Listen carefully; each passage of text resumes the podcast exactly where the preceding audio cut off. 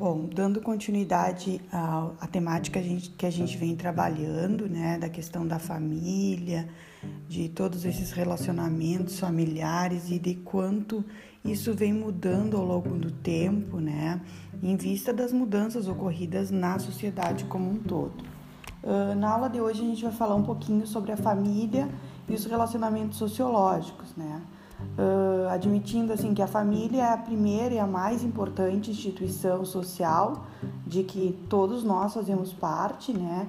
Uma vez que a partir das relações estabelecidas nesse ambiente familiar, uh, com esse grupo de pessoas, né, que todos vão iniciar um processo de socialização. Todos nós vamos ter o nosso primeiro contato social, né, dentro desse meio que é o meio familiar. Né? E é ali que vai ocorrer uh, esse primeiro uh, processo de socialização. E ele define, vai definir né, a maior parte do, dos nossos valores. Né? Uh, então, os conceitos de família vêm se modificando no decorrer do tempo, assim como a sua estrutura né, da, da própria família, mas a, a família ainda continua sendo o principal núcleo social dos indivíduos de toda a sociedade na atualidade. Né? Uh, com isso, a gente consegue observar uh, que o conceito de família ele mudou, né? Mas na real, na prática, né, como a gente diz, uh, a gente continua tendo esse meio como um importante fator né, de, de socialização, de, de contatos e de principalmente de referências. Né? Uh, eu trouxe uma atividade hoje que a gente vai fazer uma análise de uma determinada situação.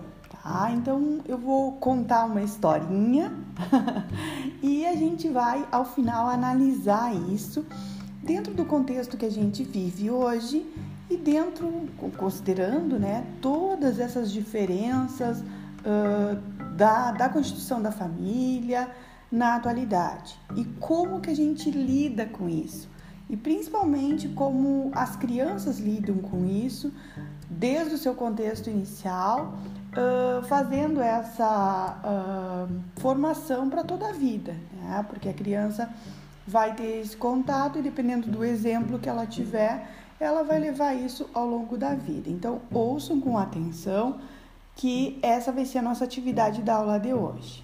Vou iniciar. Uh, então, a história começa assim. Alessandra é uma professora do segundo ano do ensino fundamental. Um dos seus alunos é filho adotivo e, por causa disso, vem sofrendo bullying por parte de outros colegas, que dizem que o casal que cria não são seus pais de verdade. A Alessandra já tentou conversar algumas vezes, né, explicando a diversidade das famílias hoje em dia, mas as atitudes dos alunos não mudam. Na esperança de resolver a questão do bullying e com o objetivo de discutir as questões relacionadas às estruturas familiares com a turma, a professora resolveu fazer uma atividade diferente. Pediu para cada aluno que fizesse um desenho da sua família imediata, ou seja, aqueles que moram com eles. A partir da diversidade dos desenhos das crianças, a professora fez uma pequena discussão sobre o fato de muitas famílias não se encaixarem no padrão mãe, pais e filhos.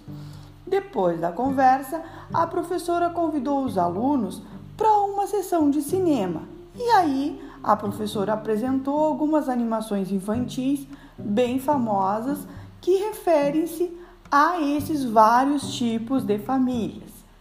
A primeira delas foi o Pato Donald, cria os sobrinhos trigêmeos, o Guinho, Zezinho e Luizinho, como seus filhos.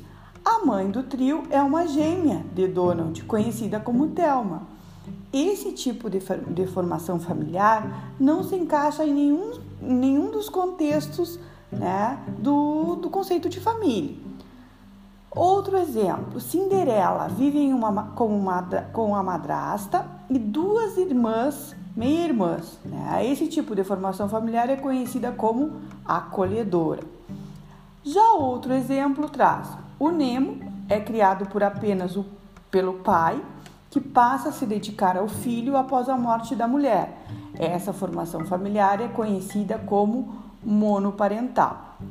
Utilizando então essas situações, esses exemplos, né, que foi, foram ilustrados agora no texto, uh, com essas animações, né, apresentados por essas animações, eu gostaria de pedir para que cada aluno, na noite de hoje, uh, procurassem refletir sobre isso, né, uh, sobre a estrutura familiar, sobre o afeto, né, que une esses membros uh, desses núcleos e que vocês me trouxessem então um exemplo. Então, cada aluno, a partir de toda essa uh, demonstração de, de, alguns exemplos de constituições de, de famílias do, de uma forma, digamos, diferente né, da habitual ou daquilo que a gente está acostumado, né, analisando que a gente está vivendo um momento